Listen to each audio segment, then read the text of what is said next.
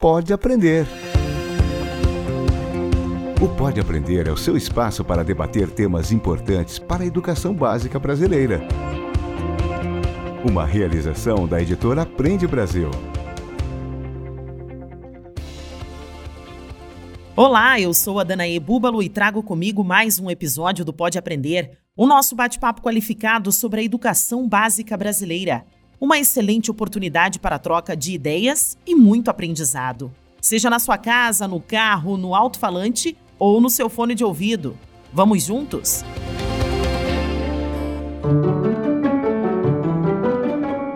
A pedagogia da paz, ela fala sobre a paz possível, a paz que ela não está nesse lugar de um altar onde nunca há conflito, porque entende-se que entre os homens sempre vai haver conflito. É do homem lutar pelos seus direitos e lutar pela liberdade justa. Eu começo a ter um novo entendimento acerca de educação e de escola, porque entendo que a comunidade na qual está situada a escola também é a escola, também é parte dela e também produz conhecimento que é relevante. Pode Aprender quer tornar a sua jornada educacional cada vez mais enriquecedora e fazer a diferença no seu dia a dia. Por isso, convidamos você a participar de uma pesquisa que já está disponível aqui na descrição do podcast. Conte pra gente sobre a sua experiência com o Pode Aprender. Livro aberto. Em tempos de violências diversas, lutos e discursos de ódio, uma escola pacificadora para acolher crianças e adolescentes que sofrem em locais de conflito é uma grande necessidade. Nesse contexto surgiu a Pedagogia da Paz, uma metodologia para acolher dentro do ambiente escolar as dores e os sentimentos diante do terror da violência e da perda de familiares. E o mais importante, uma linha de pensamento que não é passiva, mas transformadora e que ensina não só dar as mãos a quem precisa, mas a colocar inteiramente à disposição para encarar qualquer desafio em clima de comunhão e diálogo. E no episódio do Pode Aprender de hoje, vamos entender o que é essa pedagogia da paz e como é possível aplicá-la dentro de sala de aula. Então se prepare para suas anotações, porque é hora de se aprofundar no assunto. Pega a caneta Participam do bate-papo de hoje, de São Paulo, Alessandra Gaidargi, que é neuroeducadora, pós-doutora em Culturas da Paz, doutora em Educação e mestre em Educação para as Mídias. É também autora de oito livros nas áreas de educação e maternidade, e o mais recente, inclusive, se chama Pedagogia da Paz. E de Belém, no Pará, a professora Lília Mello, vencedora do Prêmio Professores do Brasil, finalista do Global Teacher Prize de 2020, que é o Nobel da Educação, e embaixadora do Prêmio Professor Transformador. Prêmios que vieram a partir do reconhecimento de projetos para o enfrentamento da evasão escolar e violência na periferia da capital paraense. Professoras, então sejam muito bem-vindas ao Pode Aprender e obrigada por aceitarem o nosso convite. Bom dia, meninas. Bom dia. Bom dia a todos, a todas, a todos. Uma grande então, honra estar aqui com vocês. Então, para a gente começar o nosso bate-papo, a nossa conversa, eu acho que a gente pode pegar a palavra da professora Lília, já para dar uma ideia do que é essa educação para a paz transformadora, né, a partir desses projetos realizados aí nas comunidades de Belém. A professora que atuou em uma localidade que passou por chacinas e até mesmo um aluno que teve uma situação, infelizmente, de um suicídio, né, professora?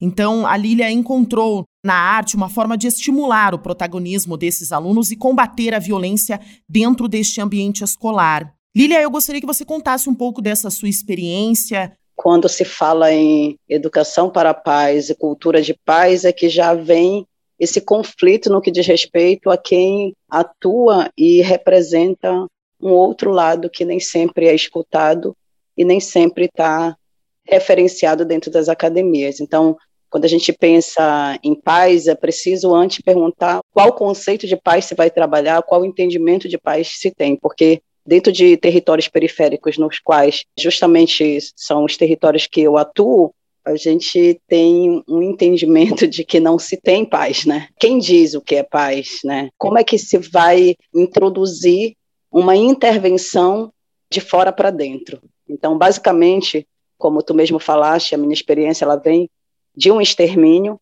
que atingiu os meus alunos e familiares e pessoas da comunidade. O projeto que eu desenvolvo, ele está no território no qual eu moro, então, além de professora, eu também sou moradora, pertenço à história desse território. E depois desse extermínio, eu me senti na obrigação de voltar para a sala de aula, não ministrando conteúdos que já estavam pré-determinados a serem ministrados, mas, primeiramente, escutar qual relação os meus alunos estavam tendo com aquele ocorrido. Foi a partir dessa escuta também de poder potencializar a voz desses meus alunos, porque eu atuo principalmente no ensino médio, foi que eu percebi a importância da gente reconhecer alguns valores e conhecimentos que nem sempre são valorizados dentro da instituição chamada escola. Hoje, depois desse trabalho, eu começo a ter um novo entendimento acerca de educação e de escola, porque entendo que a comunidade na qual está situada a escola também é a escola, também é parte dela e também produz conhecimento que é relevante para que a gente possa construir uma educação que possa transformar verdadeiramente a vida das pessoas e a comunidade na qual ela está inserida. Agora, professora Alessandra, do que se trata esse conceito pedagógico e como que ele surgiu? Bom, isso tudo que a Lilia falou é muito importante. Ter a voz dela aqui hoje, para mim, é uma grande honra mesmo. O ensino médio também é uma das minhas grandes paixões e é um dos lugares onde a educação merece mais atenção e recebe menos olhares, né? A verdade é que uma escola não é só uma escola, uma escola é um entorno, uma escola é uma comunidade, tudo que está em volta da escola faz parte da escola. E o conceito de pedagogia da paz é um conceito profundamente freiriano, tá? Então ele é alicerçado nas teorias de Paulo Freire e do diálogo de uma maneira geral. Se a gente olhar, o conceito de paz, ele é muito difuso, porque a paz de cada um é uma. Em alguns lugares, até mesmo falar em paz é um pouco absurdo, que é o que a Lídia estava trazendo para a gente. Né? Em determinados contextos, essa paz processada, esse conceito de paz que reflete a falta, a ausência completa de conflito, ele nem existe, ele é completamente absurdo. Mas se a gente entender a paz como uma situação onde homens e mulheres conseguem produzir em comunhão, onde eles conseguem estar sendo junto com o mundo, freirianos usam muito essa expressão, estar sendo no mundo, porque entendemos que ninguém está acabado, né? Estamos todos num processo de construção. Então, quando homens e mulheres conseguem estar sendo no mundo e em comunidade e de maneira dialógica, que é como a gente determina essas relações de troca, está havendo a paz. Mas que paz é essa, né? Paulo Freire foi, inclusive, é, indicado ao Prêmio Nobel da Paz, é talvez o nosso maior expoente de cultura de paz aqui no Brasil, mas ele traz esse conceito de justi paz, que seria uma paz que funciona junto com a justiça, uma paz que não existe descolada da justiça. E o que, que seria justiça? Seria a liberdade de que se possa ser quem se é. Um lugar de paz dialógica, que é o termo freiriano para quando existe o diálogo real entre as pessoas, o diálogo que é muito mais do que a troca de palavras, o diálogo que é compreensão de mundo, que é trocar um pouco do meu mundo com o seu e construirmos em comunhão conhecimento. Quando isso acontece, eu posso ter um modelo de paz possível. Então, a pedagogia da paz, ela fala sobre a paz possível, a paz que ela não está nesse lugar de um altar, onde nunca há conflito, porque entende-se que entre os homens sempre vai haver conflito, é do homem e é um direito do homem lutar pelos seus direitos e lutar pela liberdade justa e pela ausência de opressão. Então, o que, que acontece? O conceito de pedagogia da paz, na verdade, o livro Pedagogia da Paz é meu, né? Eu sou autora, mas ele parte dessa ideia freiriana de que todos nós somos capazes de compor pedagogias, que são formas de ver esse mundo que a educação transforma. E aí a pedagogia da paz ela vai para esse lugar da justa paz e fala muito de um diálogo entre a escola e a comunidade, entre a escola e a família, entre o professor e o aluno, bem nesse entendimento de que uma escola é muito mais do que um conjunto de paredes e carteiras, uma escola são as pessoas que fazem a escola. E se uma escola são as pessoas que fazem a escola, tanto aquelas que estão diretamente ligadas ao sistema, quanto aquelas que estão no entorno, porque o entorno é muito importante para a escola, ele faz parte do que a escola é, quando essas pessoas conseguem atuar dialogicamente, elas podem fazer paz. E elas podem fazer uma paz possível dentro da realidade delas. Então, pelo que a gente tem discutido, É fato que a educação pacificadora ela não tem nada a ver com algo passivo, né? Pelo contrário, ela exige a ação do educador, do meio pedagógico, né? Eu gostaria de saber de vocês assim, quais as dicas então para esse educador em locais de, de situação de violência e de conflito? Quais são as dicas que vocês podem dar para esses educadores? Acho que a gente pode começar pela Lília é, na verdade, quando a Alessandra retoma a questão de estar sendo no mundo, que é o ponto máximo né, da compreensão da pedagogia freiriana, exatamente essa questão da gente entender, compreender que o processo de ensino-aprendizagem ele precisa ser dialógico e quando ele é dialógico eu tenho que compreender o contexto de aprendizagem do meu aluno e para que eu compreenda eu tenho que passar por um processo primeiramente de escuta e essa escuta precisa ser uma escuta que respeite esse sujeito e esse lugar de fala desse sujeito. Muitas vezes, dentro de uma educação tradicional, a gente já vem com um plano de aula previamente estipulado para se atingir um conteúdo e repassar para um sujeito. Acontece que nós temos as nossas expectativas dentro daquilo que a gente quer e a gente força com que a aquisição desse conteúdo seja da forma que a nossa expectativa predetermina. E não é assim, não deve ser assim. Porque se nós somos sujeitos constantemente em construção, obviamente que no momento em que entro em contato com toda a estrutura de aprendizagem que tu tens e com o contexto no qual te é proporcionado, vai modificar o meu entendimento acerca do próprio processo do ensino-aprendizagem. Eu vou dar um exemplo bem simples e algo que mudou muito o meu entendimento acerca disso, foi quando eu chegava em sala de aula, eu sempre dizia para os meus alunos dedicarem uma hora do seu tempo para estudar seriamente. E isso implicava em colocar cadernos sobre a mesa e estar num espaço silencioso. Sempre dizia isso para eles, pelo menos uma hora do dia vocês têm que fazer isso. Até que certa vez a conduta de um aluno me chamou a atenção porque ele sentava lá atrás, de lado, com os cadernos sobre as pernas e com fone de ouvido. Eu pedia sempre para tirar esse fone de ouvido e colocar o livro na mesa. Esse menino ele era conhecido como uma liderança negativa, a escola tinha o Geriza criou certo estereótipo para o menino e a família também já estava quase desistindo. Eu resolvi ir até a casa dele para conhecer os familiares. Me deparei com uma mãe que era feirante que vivia com sete reais de venda de pimenta cominho na feira, com mais quatro filhos, dentre eles um menino de quatro anos que era autista, o pai dependente químico, a casa com uma pouca infraestrutura, as margens do rio, porque os nossos territórios são todos banhados por rio, então nós somos todos ribeirinhos, e as fortes chuvas de Belém do Pará, quando estão, o nível do rio eleva e essa água invade as casas de pouca infraestrutura. Então, quando eu entro naquela casa, a primeira coisa que eu me deparo é a ausência de móveis, não tinha mesa. E quando eu percebo as paredes todas cortadas, com aquelas frestas gigantes, era impossível um ambiente silencioso dentro de uma cultura do norte que todo mundo ouve musical. Então, a estratégia do garoto foi colocar a música que ajudava na concentração, no fone de ouvido, e colocar o caderno na perna, em qualquer canto que não alagava. Então, foi por terra a minha orientação de ambiente silencioso, de mesa e livros sobre a mesa e tudo isso. Eu compreendi o contexto de aprendizagem daquele menino e percebi que existem vários outros contextos.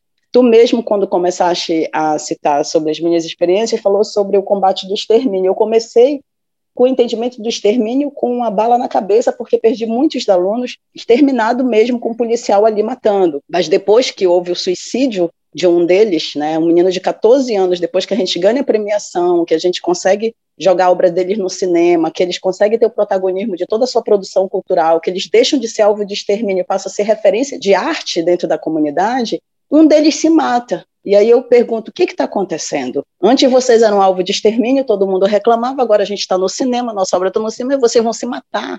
E aí a gente começa a compreender um novo conceito de extermínio, que é o que acaba com o sonho, que acaba com a vida, que acaba com a compreensão do sujeito. Ele era um menino homofetivo, numa família que considerava aquilo uma doença. Toda a sociedade recriminando, a escola não querendo debater a temática, ele não conseguindo espaço para isso, para ele existir dentro de um ambiente ele resolveu que a vida dele se resumia, o problema dele poderia ser solucionado com uma corda no pescoço. Então, aqui a gente já tem dois conceitos de extermínio. Então, o que eu oriento os educadores é escutem seus alunos, se aproxime do contexto de aprendizagem que eles têm, construa esse espaço dialógico, porque é muito fácil chegar com Caetano Veloso, com Carlos Drummond de Andrade, para ministrar uma aula de literatura ou de língua portuguesa, para ele depreender um conteúdo. Mas com certeza eu posso apresentar Caetano e Carlos depois que eu ouvir o rap dele, o funk dele, depois que eu colocar a letra dele, da música dele, numa avaliação, numa prova. Então muda todo o cenário do processo de ensino-aprendizagem. Impactada, Lilian, com as suas experiências, essas que para alguns parece estar tão distante. Eu gostaria que você contasse um pouquinho mais sobre esse trabalho que você tem dentro do ambiente escolar, no bairro Terra Firme. Conta um pouquinho mais para nós sobre o seu trabalho dentro da escola. A Escola Brigadeiro Fantinelli, na qual o projeto iniciou, ela é a segunda maior da rede estadual de ensino e ela é maior da, da comunidade. Então, é a escola. E quando a gente fala de um território periférico onde não há teatro, não há cinema, não há praça, não há um, uma programação cultural, a escola realmente é um prédio extremamente importante no que diz respeito à relação de socializar tudo. A escola passa a ser um tudo. Depois da chacina, eu comecei a perceber que muitos alunos meus faziam intervenções culturais nas ruas e em alguns coletivos culturais do bairro. Eu tinha aluno que escrevia funk, eu tinha aluno que fazia batalha de MCs, eu tinha aluna que dançava, eu tinha aluno que fazia teatro. Então nós fomos, nós começamos fazendo um mapeamento dos coletivos culturais do bairro e percebemos que 90% desses coletivos não tinham sede própria e atuavam nas ruas. Então nós fizemos um diálogo entre as produções culturais dos coletivos entram na escola e a escola vai até as ruas nessas intervenções culturais. E aí nós fomos criando vários grupos de expressões artísticas, de produções artísticas. E hoje nós temos o Cine Clube TF, que é um guarda-chuva que agrega sete grupos que atuam em diferentes expressões da arte. Então, eu tenho um grupo do projeto que atua só com grafite, que é a arte visual, eu tenho um grupo que atua só com a dança, com a poesia preta, com audiovisual. O audiovisual passa a ser o nosso carro-chefe porque capta a imagem de todas as produções desses outros grupos e transforma num produto que pode ser disponibilizado numa plataforma virtual. Então, eles passaram a fazer cinema, eles passaram a fazer documentário, curta-metragens, e nós passamos a fazer intervenções na rua, levando essas obras que eles mesmos produzem para projetar no telão. Então, aquela mãe que via antes o menino como um pichador, como um vagabundo, que só queria saber de riscar a parede, passa agora a ver o seu filho como um artista que modificou a parede da escola, que a, a principal escola do bairro. Ela passa a desconstruir a ideia de que ele é um marginal e passa a enaltecer o próprio filho dentro da casa e da comunidade, dizendo: Esse é meu filho. A escola Brigadeiro Fontinelli foi pintada pelo meu filho. Isso fez com que a autoestima deles resgatasse uma autoestima reconhecesse uma valorização enquanto sujeito de arte que faz uma intervenção na sua comunidade, e eles passaram a ser referência também para outras periferias. Hoje eles vão palestrar em outras escolas públicas, os filmes deles passam em, em cinemas grandes no centro, e eles passaram a ter, a ter renda, eles passaram a trazer dinheiro para dentro de casa, porque há a contratação dos serviços deles e há uma nova relação dentro da família. Recentemente, nós entregamos uma galeria de arte a céu aberto onde há um itinerário de um turismo de base comunitária, em que eles grafitaram personalidades da própria comunidade selecionadas pelo bairro. Então, a tia Maria que vende cheiro verde, mas que conta a história, está estampada ali no muro do Lava Jato. E essa ela é extremamente importante. E aí deixa ali a história dela, né, um memorial daquela mulher, e passa a modificar a nossa comunidade. Hoje a Terra Firme está toda grafitada com essas narrativas, e todo mundo conhece os meninos do Cine Clube TF, conhece os grupos de trabalho e a gente vai atuando conforme vão chamando a gente. Quais outras dicas, Ali, que você traz para os nossos ouvintes para estimular então mais esse diálogo, a empatia, né, no ambiente escolar, esse ambiente escolar que a gente tem presenciado cada vez mais conflitos. Quais são as dicas que você traz para os nossos ouvintes? A paz é uma construção individual, né? Tem muito a ver com isso de achar o seu lugar no mundo tudo que foi dito até agora é muito rico e é muito importante, porque quando eu digo que existem muitas formas de exterminar uma comunidade, é exatamente o que a Lília está falando. Não é só sobre o tiro, é sobre quais são as formas que eu tenho de matar os sonhos dessas crianças e desses adolescentes. Quando eu mato os sonhos deles, eu começo a exterminar essa comunidade. A pedagogia da paz tem a ver com ajudar a partir do diálogo, que os alunos e as alunas encontrem o seu lugar no mundo, encontrem quem eles são, entendam que eles têm a possibilidade de ser quem eles são, de estar sendo nesse mundo da maneira que são e aceitos por isso, com muito respeito. Então, eu diria que a palavra-chave da pedagogia da paz é o respeito. Não tem como sair disso, porque a paz depende do ambiente. Cada ambiente vai ter uma configuração de paz, porque cada comunidade é uma.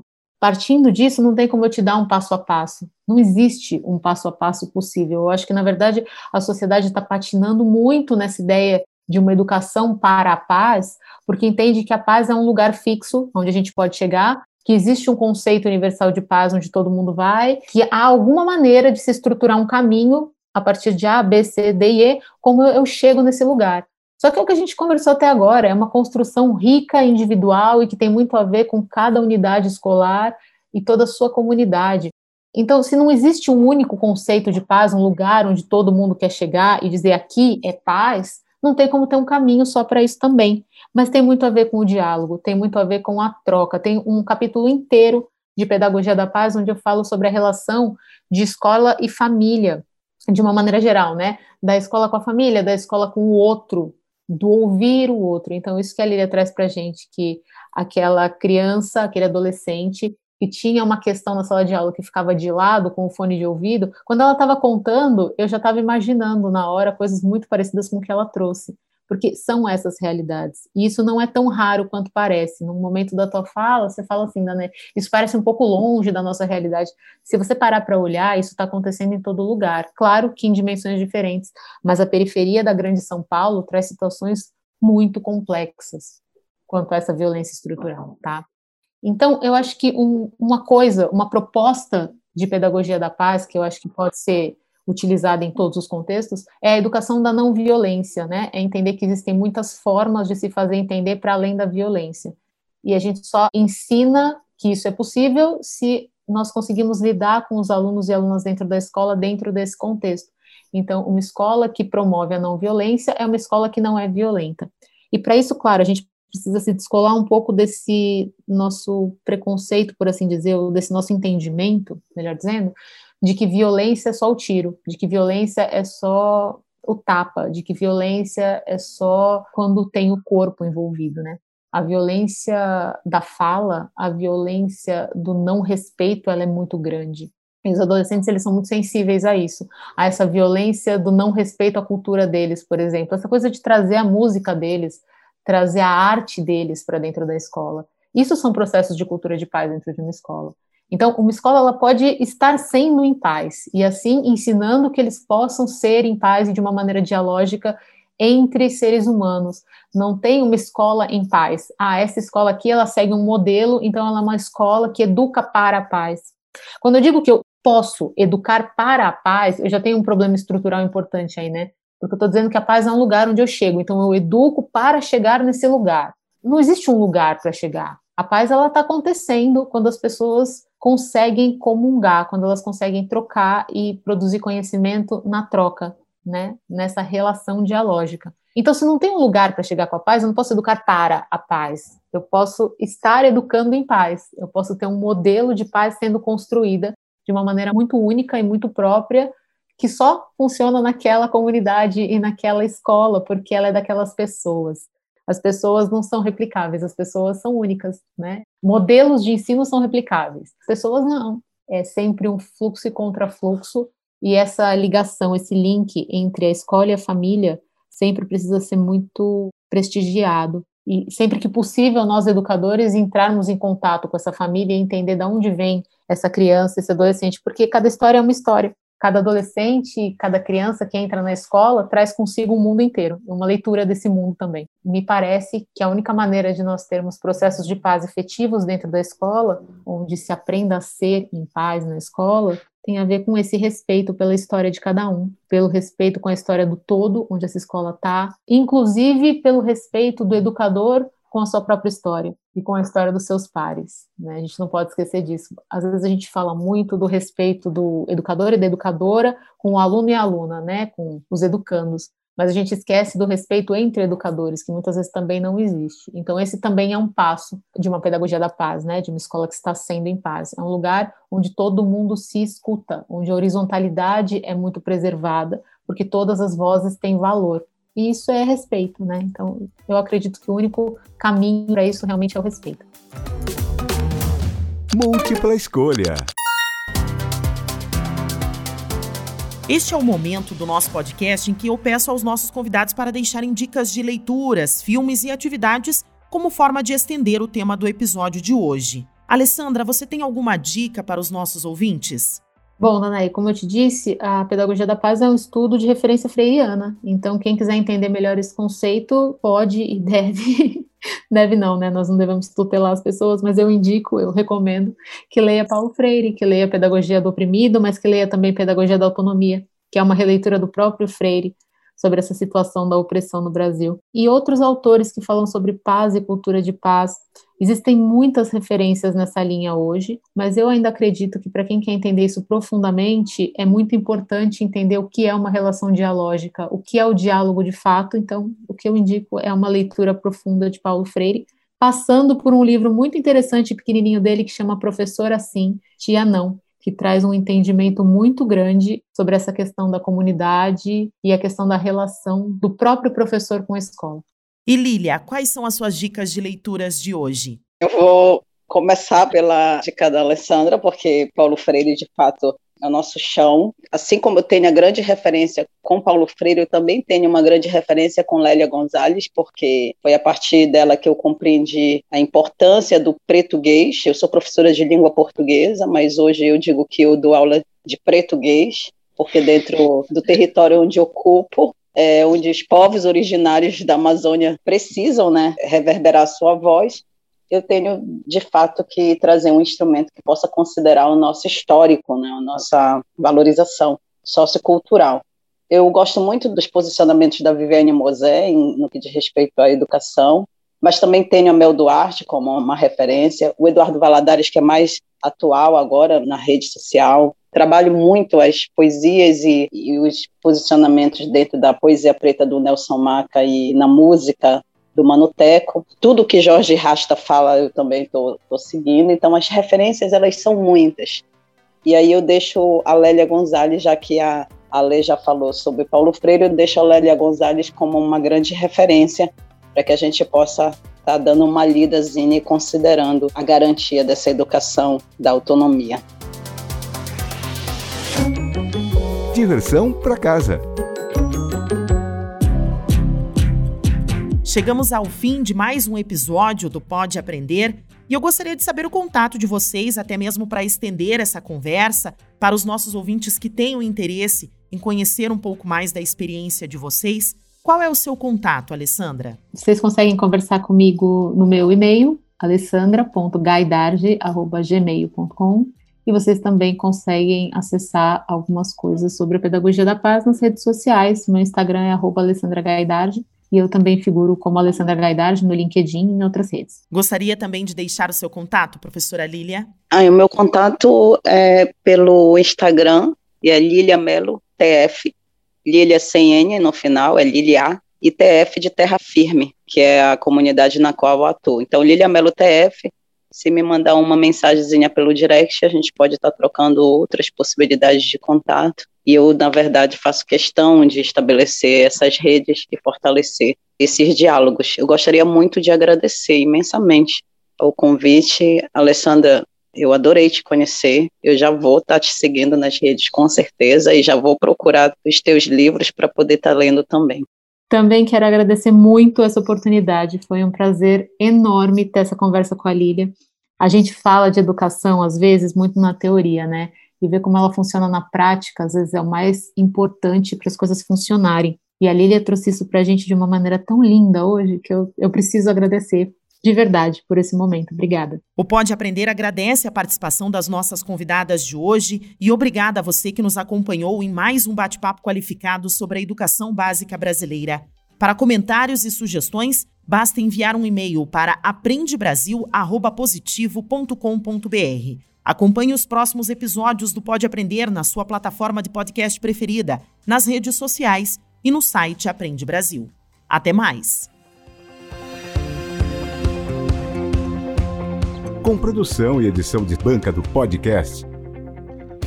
O Pode Aprender é uma iniciativa da editora Aprende Brasil um futuro melhor por meio da educação.